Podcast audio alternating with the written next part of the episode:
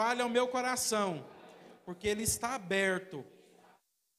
Tua voz, através da pregação da tua palavra, nesse momento, em nome de Jesus. Amém. Você pode dar uma salva de palmas para Jesus nessa noite? Glória a Deus, irmãos, que bênção. Como é bom ver os irmãos aqui, como é bom a gente estar aqui essa noite. Né? Eu já expressei ali a minha gratidão, mas é sempre bom a gente reforçar é, e dizer o quanto alegra nosso coração de ver cada um dos irmãos aqui. Então, estou muito alegre, estou muito grato a Deus pela sua vida, pela sua casa, pela sua família, por estarmos aqui. Amém? Graças a Deus. Vocês estão alegres também? Ou a gente só aprendeu a repetir assim: você está alegre, irmão? Você fala, estou. Mas vocês realmente estão alegres e contentes no Senhor? Quantos aqui sabem o que, que significa essa alegria ou esse contentamento em Deus? O que, que significa isso para você? É bom a gente perguntar, porque a alegria, segundo Deus, não é algo que depende de circunstância. Então, se não depende de circunstância, então nós temos todos os motivos em Deus para estarmos, to, estarmos todos os dias alegres e contentes. Porque a alegria fala de contentamento mesmo. Fala de estarmos assim contentes, é, gratos a Deus por tudo que Ele é, por quem Ele é e por, por tudo que Ele faz por nós. Então você é grato ou grata a Deus por tudo que Ele é, por quem Ele é e por tudo que Ele faz por você? Amém? Se você é, então queria que você, de forma rápida, só fizesse um ato simbólico, colocasse a mão no teu coração, dissesse assim: Senhor, ensina-me mais sobre gratidão, sobre alegria, sobre aquilo que a tua palavra deseja me ensinar. Diga assim comigo agora: eu quero, nessa noite, ouvir a tua palavra e sair daqui, começando a ser mais transformado do que já sou. Amém? Agora nós vamos começar e vamos continuar né, a nossa jornada da vida cristã nessa noite, falando um pouquinho sobre o princípio da confissão. O princípio da confissão que é regada de oração. Diga comigo assim: o princípio da confissão é regado de oração. Quantos oram aqui? É, eu oro toda hora, pastor. Eu oro, eu falo com Deus. Mas quantos tiram tempo de oração específico em favor dos irmãos? Você faz isso? Quem faz isso? Só para me saber. Ah, irmão, tenha coragem, levanta sua mãozinha. Não adianta você esconder de mim que Papai do Céu te conhece. Então, se você não faz isso, você está perdendo um privilégio, uma bênção. E você está deixando de andar e trilhar num caminho que é um caminho de cura. Diga assim: a oração em favor dos irmãos é um caminho de cura. E aí agora nós queremos ler ah, o que o Tiago diz em sua carta, aqui no capítulo 5. Eu queria que você abrisse aí capítulo 5 dessa carta de Tiago, aonde nós vamos ler do verso 12 ao verso 20. Amém? Abra sua Bíblia em nome de Jesus.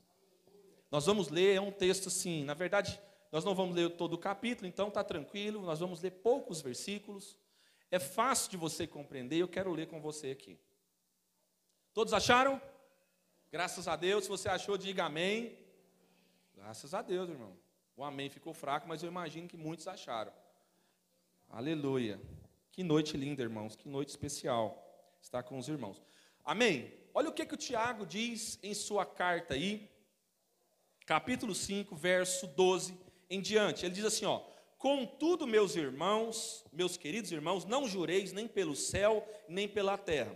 Tampouco façais qualquer outro juramento. Seja suficiente a vossa palavra, sendo sim, que seja sim, quando não, não. Procedei assim, para não cairdes em condenação. Ou seja, quando você tiver que decidir algo, seja genuíno, verdadeiro, que a sua palavra seja única, não seja desequilibrada, nem oscilante. E mantenha aquilo que você falou, aquilo que você prometeu. Porque é assim que um filho de Deus anda. É assim que nós andamos, então nós precisamos aprender a dizer sim quando é sim e não quando é não. Então, passou disso é algo maligno. E passou disso é tão maligno que nós caímos em tentação. Qual é a tentação que nós caímos quando a gente fala algo e não cumpre? Mentira, engano. Amém, irmão? E Deus não habita no meio da mentira. Então vamos lá.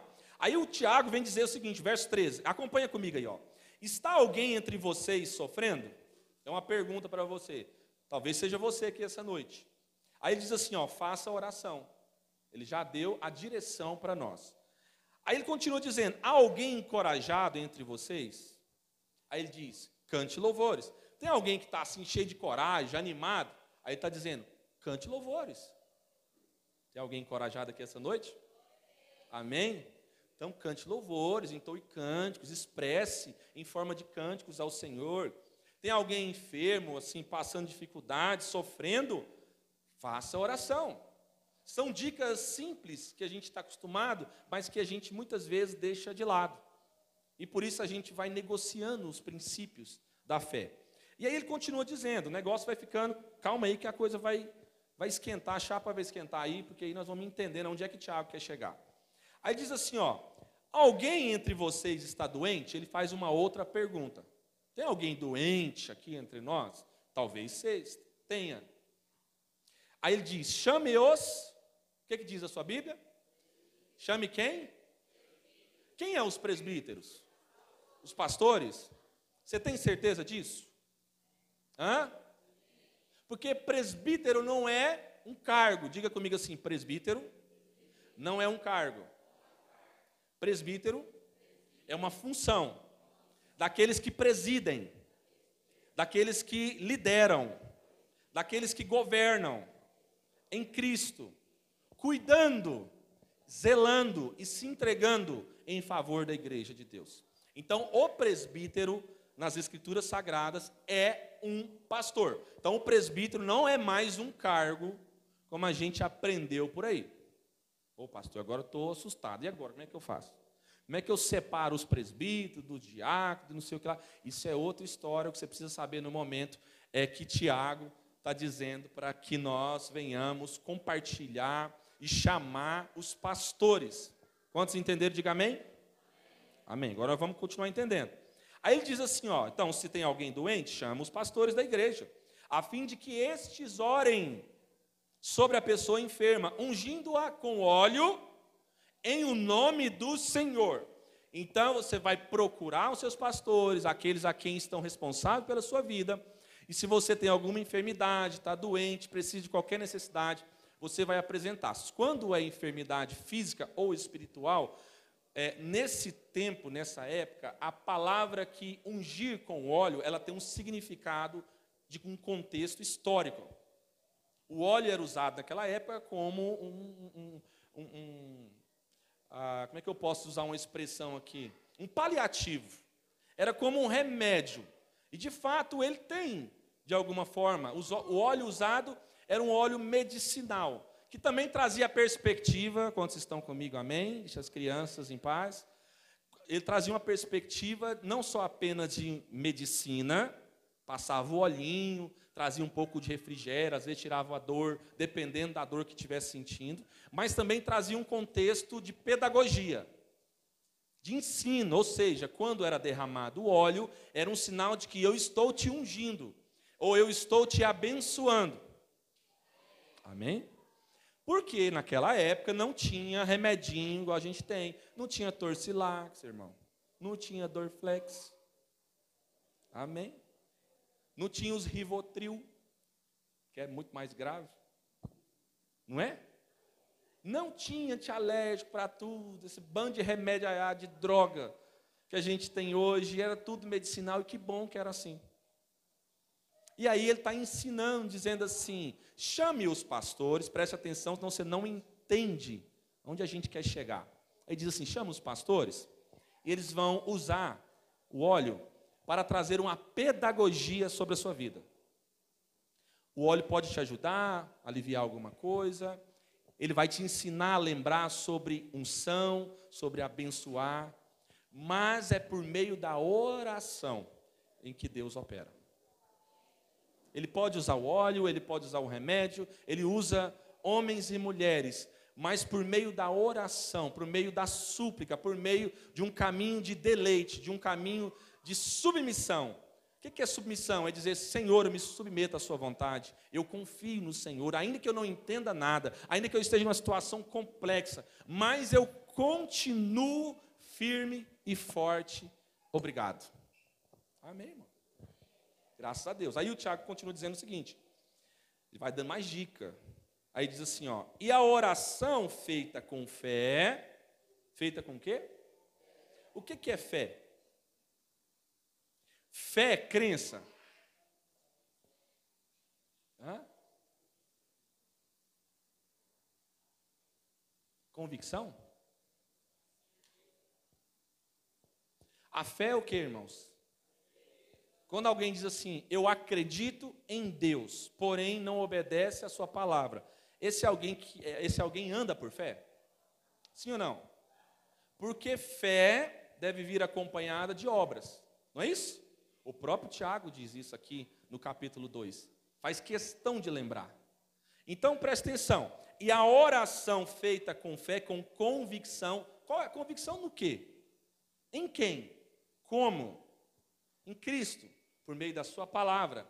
Então, até para a gente orar, nós temos que aprender a orar segundo a palavra de Deus. Para de dizer o que Deus nunca disse. Para de prometer para as pessoas, quando você for orar, aquilo que Deus nunca mandou você prometer. Qual é a oração que nós temos como modelo? Pai Nosso traz uma perspectiva de família, de mesa, de filhos, de entrega, de partilha. E no final a gente vai entender que o contexto principal é seja feita a sua vontade, Senhor, e não a nossa. Porque o Senhor tem uma vontade, essa vontade é melhor do que a minha. Eu prefiro a sua do que a minha, porque a minha anda muito ruim, nunca prestou e nunca vai prestar. Sempre vai dar problema, sempre vai dar erro. Amém, irmão? Essa vontade, a palavra de Deus vem dizer que ela é boa, perfeita e agradável. Então, nós, tudo que nós precisamos está em Deus, um lugar está pronto. Espiritualmente já está tudo preparado, como sempre esteve. Nós não precisamos ficar desesperados, desanimados, perdidos, norteados. E a gente só fica porque a gente não conhece a palavra. E quando conhece, não obedece. A gente até acredita, mas não pratica.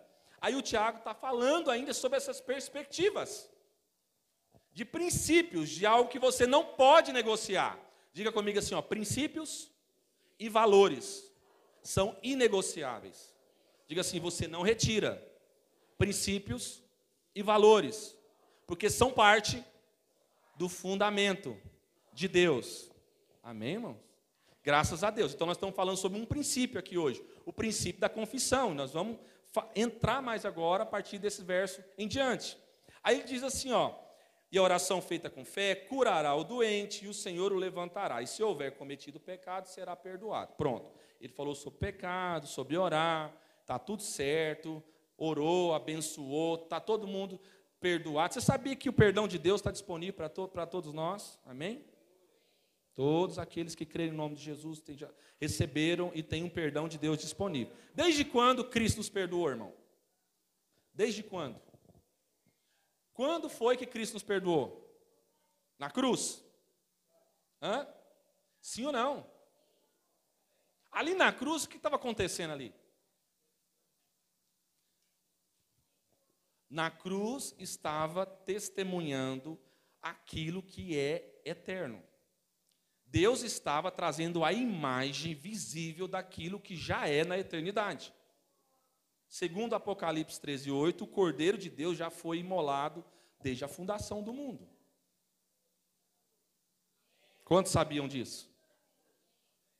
Se o Cordeiro foi imolado desde a fundação do mundo, Deus entra na história, no tempo, Cronos, que ele criou os homens, e revela descortina a sua história no reino, na eternidade, dizendo: Vocês saberão que eu sou o Senhor, não pela, por apenas aquilo que eu falo, mas eu quero testemunhar, revelar, externar e materializar a imagem de quem eu sou.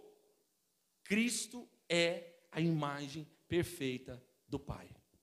Lembra? Mostra-nos o Pai, Senhor. Mostra-nos o Pai, nos, como é que é o Pai, como é que ele deve ser. Vocês querem conhecer o Pai? Olha para mim. Quem vê a mim vê o Pai.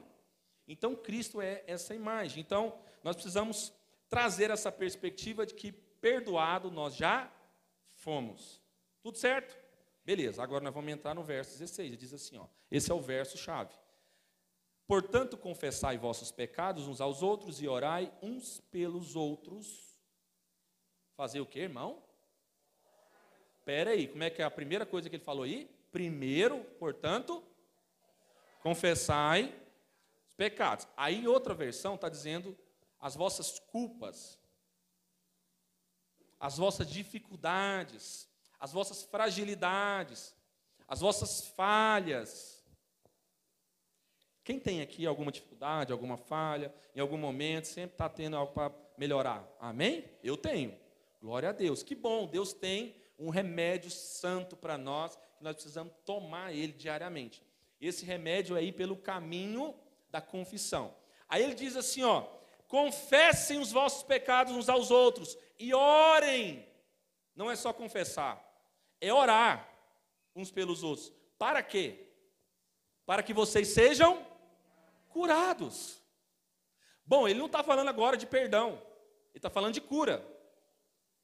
Então a gente não confessa, a gente não se submete ao poder da comunhão, nós não nos submetemos ao poder da confissão, o princípio da confissão, para sermos perdoados.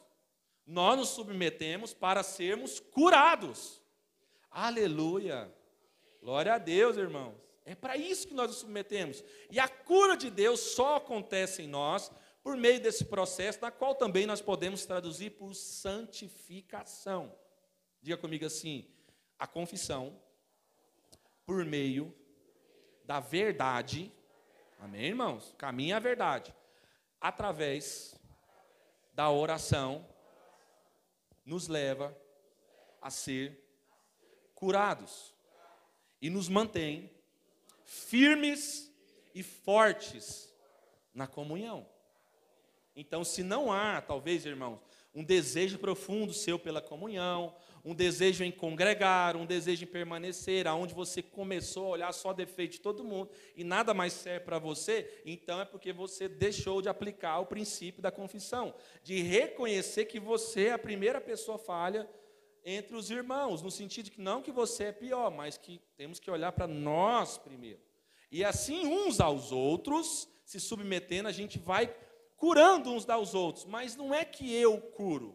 Deixa eu explicar melhor. Esse se curando uns aos outros é que a gente vai partilhando da comunhão. O que cura é a comunhão.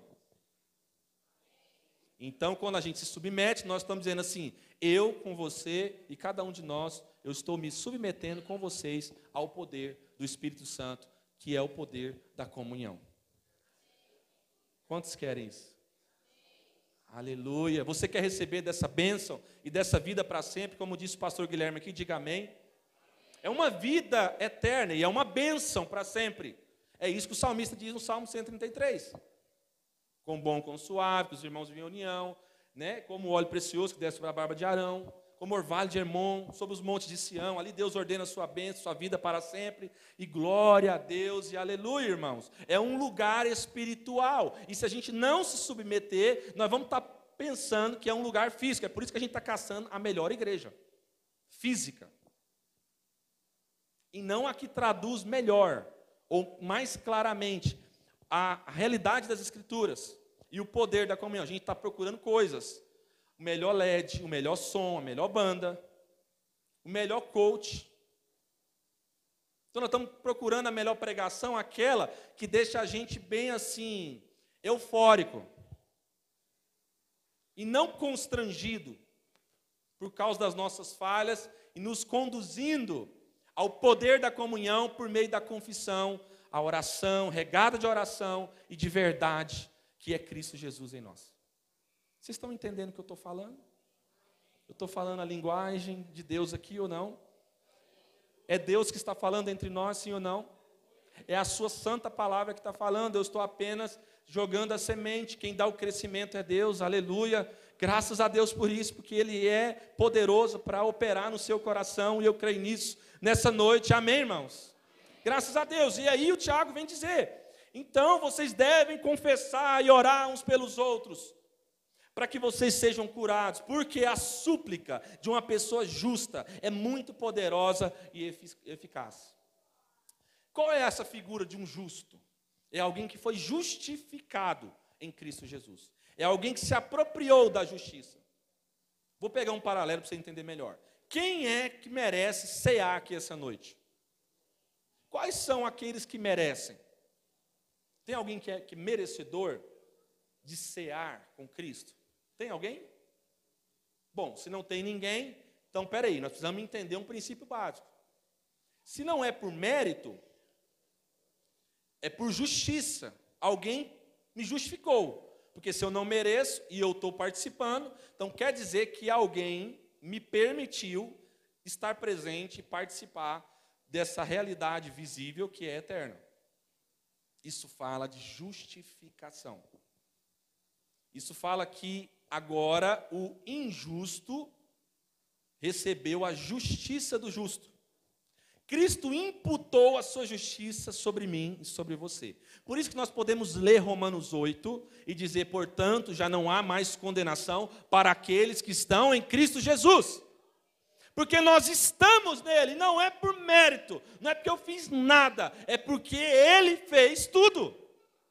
Então a oração do justo é poderosa e eficaz, suficiente, perfeita, boa, ela, ela é, não precisa de mais nada, porque o justo se submete à justiça de Cristo, e como alguém que se submete à justiça de Cristo, ele é obediente à sua palavra, ele é sensível ao seu espírito. Então o justo é uma referência de quem Deus é, e não apenas do que ele pode fazer. Você é uma referência de quem Deus é? As pessoas podem olhar para você quando elas estão mais angustiadas, aflitas, desesperadas, e dizer assim: Eu vou procurar o Guilherme. Porque ele é uma referência de quem Deus é. Eu sei que ele não vai me entregar aquilo que eu quero, mas aquilo que eu preciso. Porque é isso que Deus faz com a gente. Se Deus desse tudo aquilo que a gente quer, nós estamos enrolados. Nós estava tudo ferrado, me perdoa a expressão. Tudo lascado, irmão.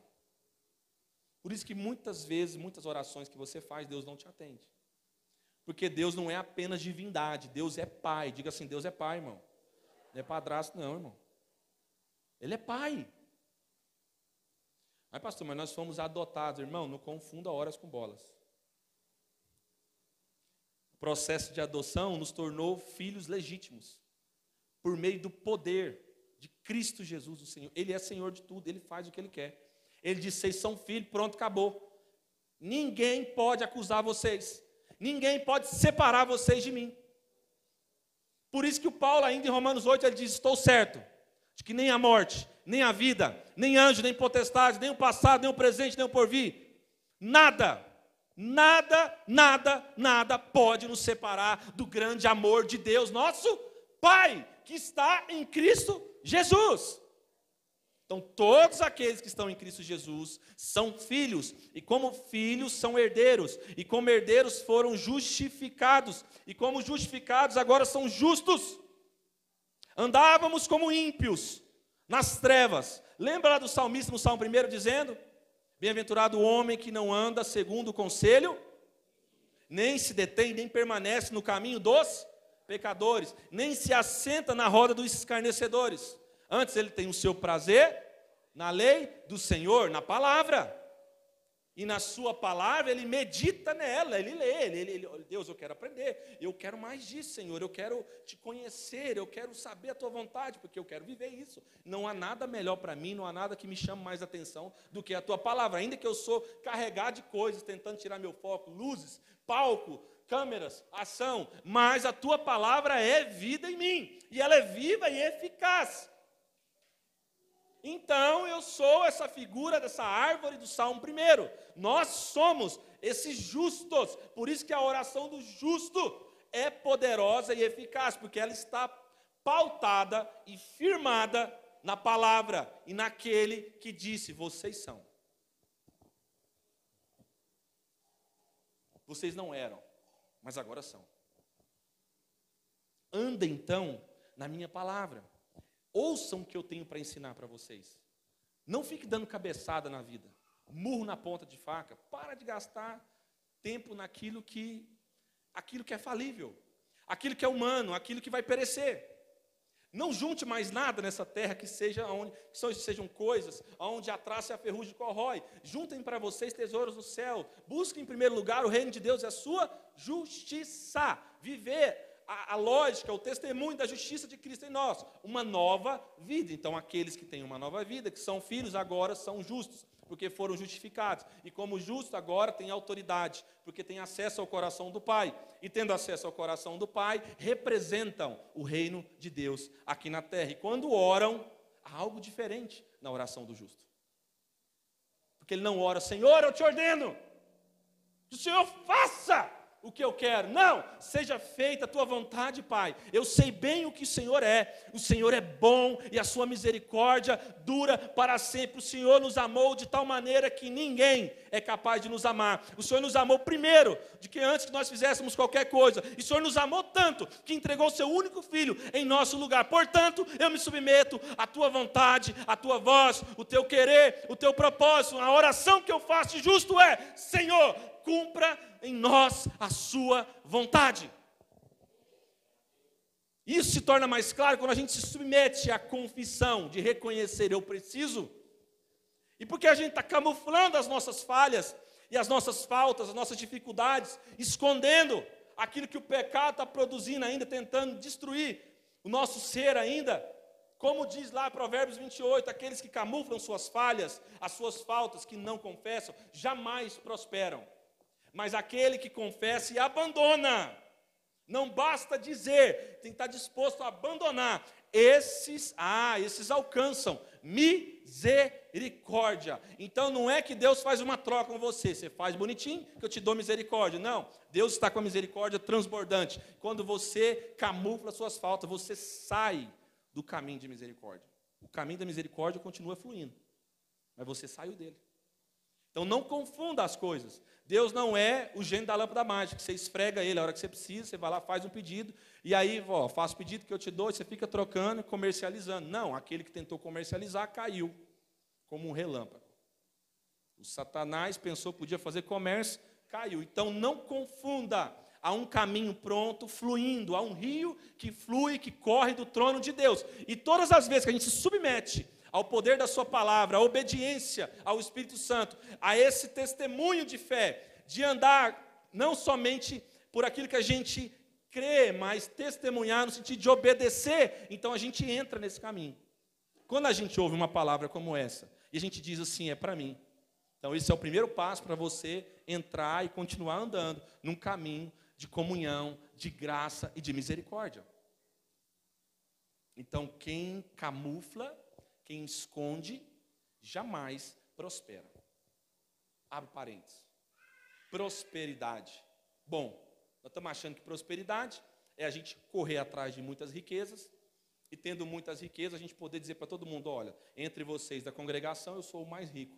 Então eu sou o mais próspero, porque eu tenho muito dinheiro acumulado. Eu tenho mais dinheiro que a maioria, ou mais do que qualquer família. Então a minha casa é a que tem mais dinheiro. Isso é sinal de prosperidade? Não. Isso só pode se tornar sinal de prosperidade quando tudo aquilo que Deus coloca nas suas mãos, as pessoas também repartem e comungam e experimentam daquilo que Deus entregou nas suas mãos. Então, prosperidade nunca foi acúmulo de riquezas. Prosperidade, segundo Deus, é a capacidade de repartir toda a riqueza que Deus confiou nas suas mãos. Aleluia. Hum, que glória, irmãos. Estou ouvindo muitos améns, muitas glórias aqui. Povo animado, querendo repartir tudo, entregar a casa. É, é, falando para você dar a casa não é aquela que você está achando, não, tá, irmão?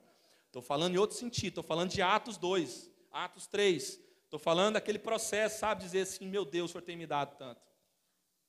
Porque talvez você tenha mais terrenos do que você precisa. Talvez você tenha vários. E tem irmãos seus que não têm. Está achando que é brincadeira, irmão? Por que, que nós tamo, não estamos experimentando intimidade, profundidades como igreja de Deus, porque nós estamos trazendo uma nova perspectiva, querendo mudar o que Deus fez. Cadê a nossa sensibilidade? Cadê os princípios aplicados? Se as pessoas não compartilham daquilo que nós temos, então não somos prósperos. E para ir para finalizando os últimos versos, depois que ele diz sobre o poder dessa confissão, que é regado de oração, ou seja, sempre orando uns pelos outros, chorando, clamando, reconhecendo, Senhor, nós queremos melhorar nisso, ajuda-nos, direcionando, orientando, aconselhando. Essa é, essa é a confissão segundo a palavra de Deus. Então, o Tiago vem dizer o seguinte: Elias era uma pessoa frágil como nós. Ele dá um exemplo do profeta Elias. E apesar de ser homem, homem de carne e osso como nós, era um homem de oração, temente ao Senhor, era um homem que se deleitava, era um homem que confiava e descansava no Senhor. Apesar de ter tido as suas dificuldades como homem, como nós temos também, mas era sim um homem de oração. Sim ou não? Então ele vem dizer: olha, quer um exemplo? Elias. Elias era um homem, uma pessoa frágil como nós. Ele orou fervorosamente, rogando para que não chovesse. E não choveu sobre a terra durante três anos e meio. Você imagina, irmão? Você tem essa intimidade aí, não é só para fazer gracinha, falar que você ordena Deus, Deus faz o poder acontecer. Não é isso. Ele está dizendo, ele falou assim, Elias era tão íntimo. E havia tanto um propósito para aquilo que ele estava pedindo, que o que ele pediu não era que ele convenceu a Deus que era bom. Nós temos tem que parar de achar que nós estamos convencendo a Deus que a nossa oração, o que nós estamos pensando, nossos planos são melhores que o dele. É porque Elias entrou e entendeu, discerniu o que, que era necessário. Entendendo o que era necessário, ele compreendeu o que já estava no coração de Deus. E ele apresenta a Deus. E Deus diz: É isso mesmo. Não é que eu estava pensando nisso? Já que você falou, vamos aproveitar agora, três anos e meio sem chover, só para começar, para descer para o play, para começar o esquema. Depois o Tiago vem dizer o seguinte: após isso, Ele fez uma outra oração, e os céus derramaram suas chuvas e a terra produziu seus frutos. Então, primeiro ele discerne que é para parar, depois ele discerne que Deus estava dizendo assim: chega, ele, agora é a hora de mandar chuva, a terra ser regada e produzir frutos. Pensa, tem um tempo na sua vida, meu irmão. Às vezes as coisas estão tá tudo parecendo, está tudo tranquilo, está acostumado com a graça de Deus, tudo aparentemente tranquilo, de repente Deus dá uma fechada no tempo começa a experimentar um tempo de sequidão. E o que, que a gente faz quando a gente experimenta um tempo de sequidão? A gente para de orar, a gente foge da comunhão, a gente some. Não! Agora sim que é a hora de você estar mais íntimo, porque você vai, se você não estiver perto da comunhão dos irmãos, confessando, dizendo assim, irmãos, eu estou com isso, estou passando por isso, estou sendo tentado a isso, a desistir, a parar, a fugir, a assumir. E nós vamos ser tentados, irmão, não pensa que é só você, não, é todos nós. E aí, quando você confessa e ora, ah, misericórdia de Deus é transbordante, você vai sendo sustentado, levantado, reanimado. Daqui a pouco, Deus diz assim: pronto, acabou, passou o tempo de provação. Papai agora vai mandar chuva com gosto, vai molhar a terra que está seca e vai produzir bons frutos. Aleluia, irmão. Glória a Deus. O Tiago começa a carta falando sobre isso, mas nós não lê.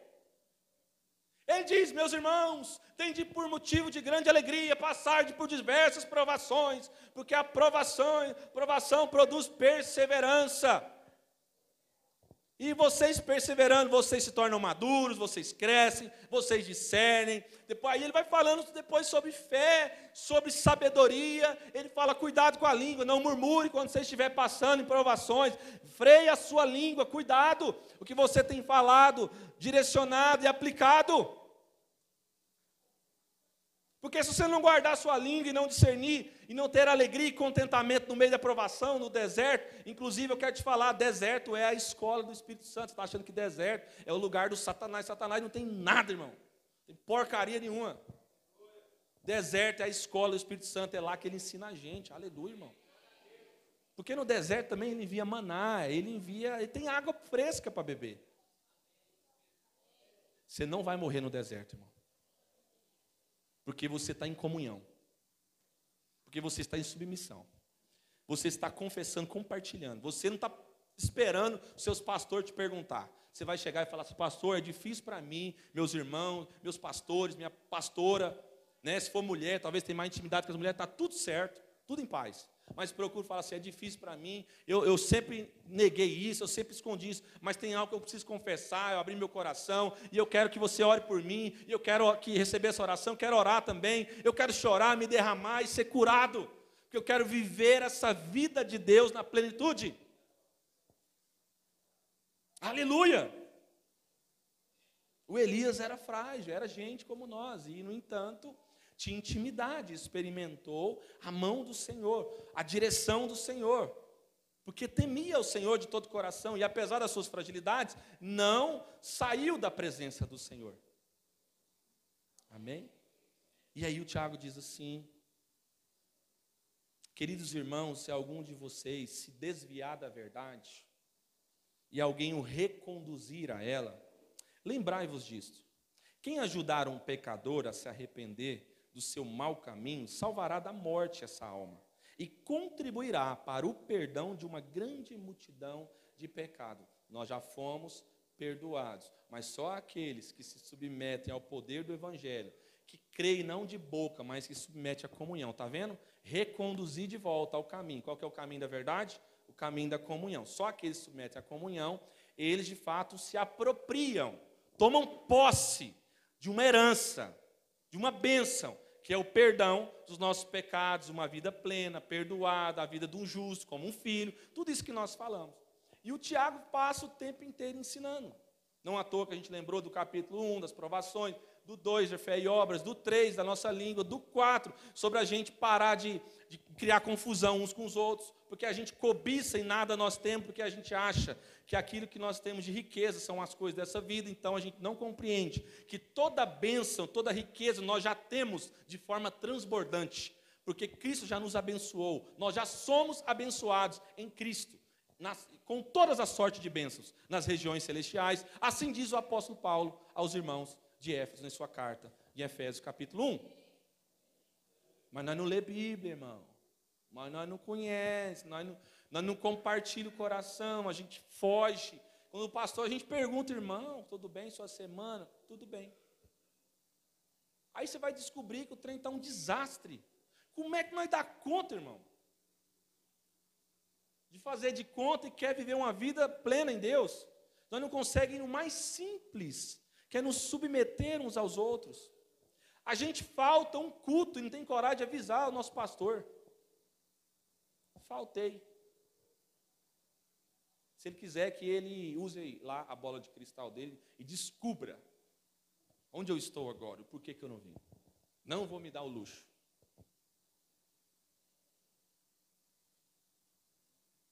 A gente não tem coragem de chamar os irmãos, estou falando só pastor, não, chama os irmãos para nossa casa. Pastor, minha casa é muito simples, minha casa é isso. Irmão, ninguém está competindo qual é a melhor casa.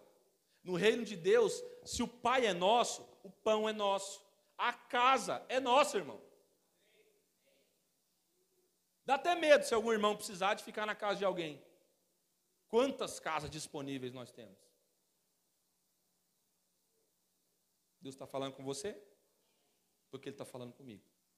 E como eu amo a palavra do Senhor, como eu gosto que Deus fala comigo, como eu gosto, eu amo que Deus me confronte.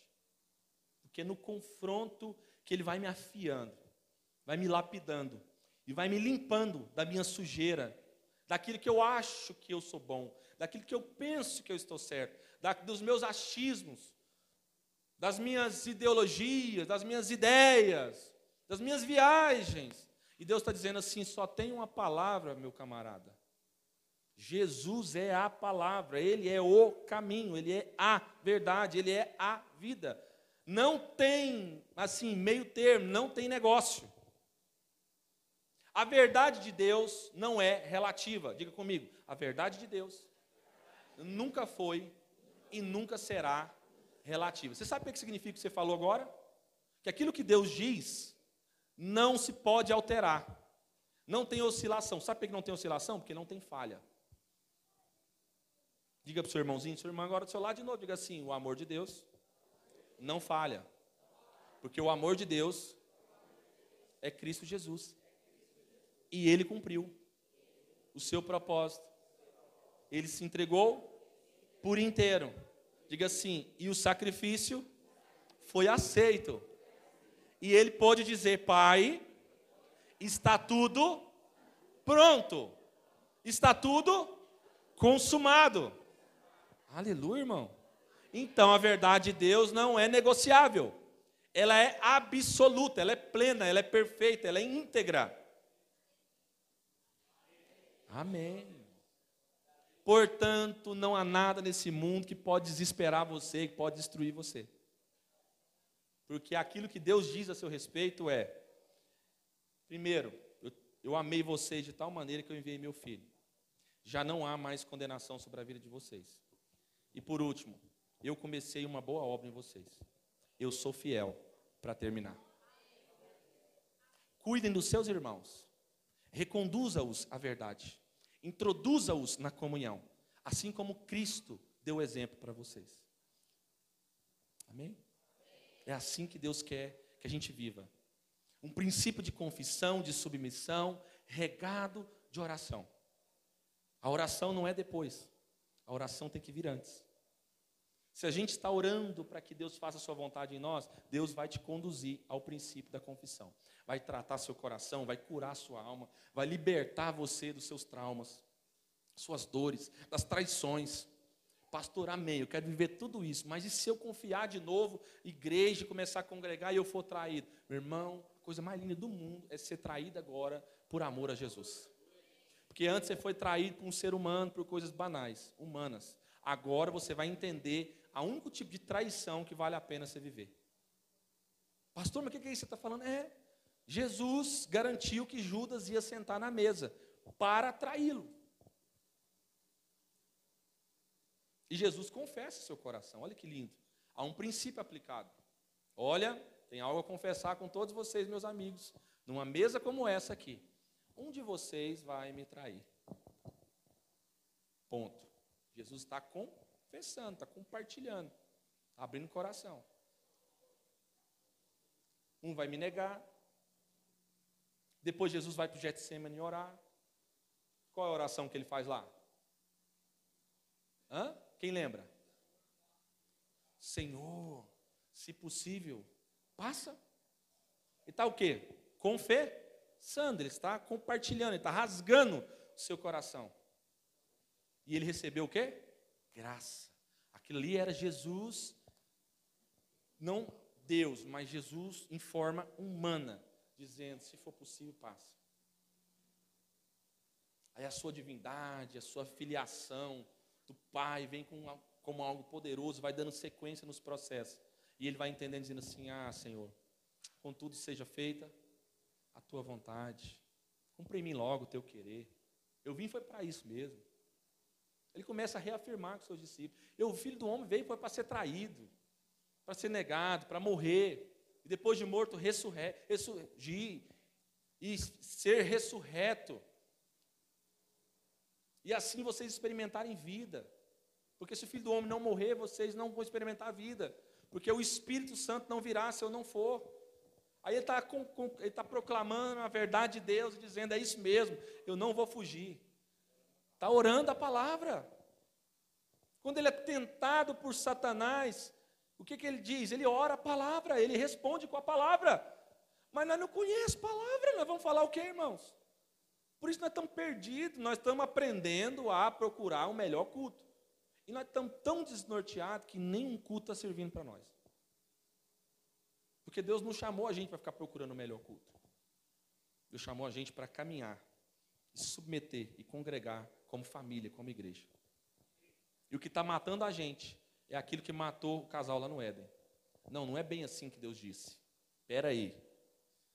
Também não dá para você ir para qualquer igreja. Olha o Miguel de Satanás. Não, realmente não dá. Não é qualquer lugar que é saudável, eu concordo. Mas quando não tem nenhum lugar para você que é saudável, meu irmão, o problema está em você. Amém? Por isso que a gente vai orando confessando. E Deus vai quebrantando o nosso coração. Vai quebrando a gente por dentro. Porque Ele é o oleiro. Ele é esse oleiro que pega nós como vaso de barro e vai moldando segundo a sua vontade. Que é melhor do que a nossa. Então, a oração nós temos que fazer, Senhor, me quebra quantas vezes o Senhor quiser. Só me faz segundo a tua vontade. Não me deixe mais andar segundo os meus conceitos, segundo os meus desejos, segundo o engano dos meus pensamentos. Não me deixe achar que eu estou caminhando contigo e no fim ouvir o Senhor dizer: Aparta-te de mim, que eu não te conheço. Amém? Então, qual é o aprendizado para nós nessa noite de mesa, de ceia, de família, de partilha? É que a gente é chamado, não apenas não é opção, não é um convite, é uma convocação. O que Tiago está fazendo, o Tiago aqui, que é o meio-irmão de Jesus, para quem não sabe, que andou lá atrás, inclusive esse Tiago aqui, outrora, meio desanimado, participando de longe, não estava muito assim, crendo que Jesus assim ia dar nesse negócio todo. Para quem não sabe, o Tiago ainda era meio oscilante antes de Jesus morrer. Mas depois que Jesus morre, uma obra assim acontece gloriosa. Na vida de Tiago, ele fala verdadeiramente, é isso mesmo e eu vou proclamar essa mensagem. Eu tenho ouvido e percebido desde sempre, e eu quero viver isso, e eu sou responsável por esse povo. Eu vou enviar uma carta, porque o Espírito Santo me conduz a essa verdade, e eu enviando essa carta, eu envio para todas as doze tribos, e essas doze tribos eu prefiro crer na interpretação que eu entendo ser mais coerente, é que elas são a, a, a, a imagem daquilo que Deus reuniu no, no, número 12, aquilo que é completo, ou seja, a sua igreja, não apenas para as 12 tribos de Israel, mas para o povo de Deus, que agora é um só. Não tem mais judeus, nem gregos, nem escravos, nem bárbaros, nem cítaros, nada, irmãos, agora é um só povo. Então, ainda que o contexto seja também para o povo judeu, para ensinar eles que a lei agora não poderia salvá-los e que Cristo é a única salvação, e essa mensagem agora para nós traz para todo o povo de Deus, para toda a igreja de Deus, nós precisamos proclamar ela até Cristo voltar. Na mesma perspectiva, na mesma responsabilidade que Tiago teve com esses irmãos, e chegou até nós essa palavra, para lembrar a gente que nós precisamos andar por princípios, para que os, o fundamento de Deus nunca seja retirado. Porque se Deus tirar o seu fundamento, nós seremos aquilo que Jesus falou: aqueles que constroem a sua casa sobre areia, sobre algo que vai cair, algo que não vai sustentar. Agora, se nós estamos andando em obediência, aprendendo a palavra e praticando a palavra, não somente ouvintes, mas praticantes, se nós somos bons ouvintes também, como ele diz no capítulo 1, ele vem dizer assim: nós precisamos ser prontos para ouvir. Está vendo? Quando alguém vir confessar para você, compartilhar, seja pronto para ouvir. Seja demorado para falar. Porque ao invés de você falar, o que você vai fazer? Ouvir. Depois de ouvir muito, você fala, vamos orar. Porque aí orando, sabe o que ele termina dizendo? Que depois que você ora, você sendo pronto para ouvir, tardio para falar, o terceiro e último ponto é tardio para irar. Ou seja, você não vai irar. Porque às vezes alguém está te confessando algo muito cabeludo, muito forte, muito sério, e você já for, pá, deixa eu meter a espada aqui como Pedro, deixa eu arrancar a orelha desse soldado aqui. Você não age com misericórdia. Mas quando você está em oração, dificilmente você vai conseguir falar mal do seu irmão para Deus, né? Amém? Glória a Deus. É isso que eu queria compartilhar com os irmãos. Esse é o princípio da confissão que cura nosso coração, nossa alma e o nosso ser. Tem que ser regado de oração. A igreja precisa voltar a orar, a dependência do Senhor. E isso, irmãos, é difícil. Eu sei que é difícil. Porque a gente está cheio de coisas. É muita internet para nós, é muita informação. É muito pastor na internet, não estou desfazendo, mas apesar que tem alguns que a gente pode ouvir, amém, glória a Deus, são saudáveis, mas tem um monte de trem bagunçado, irmão, cuidado. Então é muita informação, é muita palavra, é muito discernimento, cada um tem de um jeito diferente, vira essa bagunça salada, nós estamos ficando doidos. Aí depois, para piorar, às vezes nós não estamos tá nem procurando coisa bíblica, nós estamos procurando é coisa carnal. E só Deus sabe o que, que nós estamos praticando no escondido, nos escuros da nossa vida. E a gente não confessa, a gente não compartilha. Isso vai matando a gente. Isso vai destruindo, isso vai apodrecendo os nossos ossos. Isso vai tirando a nossa alegria, nosso ânimo. Você não tem coragem, não tem ânimo para fazer mais nada, muito menos para congregar. É lógico. Nós fugimos do princípio da confissão que cura através da comunhão. A comunhão é o lugar mais seguro da terra. Você pode dizer isso comigo para encerrar? A comunhão é o lugar em Deus mais seguro da terra. Diga assim, ela é estabelecida em qualquer lugar físico.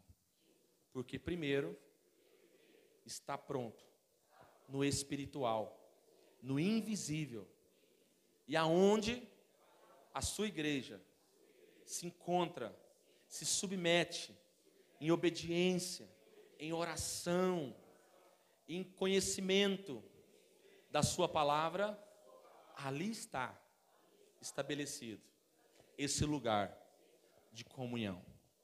Amém? Nunca fuja da comunhão. O lema da nossa é, bandeira, não da bandeira, porque lá está ordem e progresso, mas da proclamação da República lá, é o que? Independência hã? ou morte, não é isso que fala? Pois é. Para o Evangelho, o Evangelho para nós é independência é morte. Se tornar independente de Deus e dos irmãos da comunhão é morte. O primeiro casal que tentou fazer isso morreu espiritualmente. Amém? É isso, quero te convidar a ficar de pé. Graças a Deus, Deus seja louvado pela Sua palavra, pela vida dos irmãos. Nós vamos ser breves aqui, nossos horários. Estamos tentando assim. A noite de ceia é sempre mais calorosa, é sempre mais profunda, a gente sempre gasta um tempo maior. Amém por isso? Glória a Deus. Então eu queria pedir que vocês é, estivessem, continuassem com o coração aberto. Deus ainda está falando conosco. Queria pedir aos irmãos que trouxessem, né, a, o suco, o pão, para que a gente é, materializasse aqui aquilo que ensina e nos lembra acerca da morte de Cristo. Amém? Enquanto os irmãos fazem isso,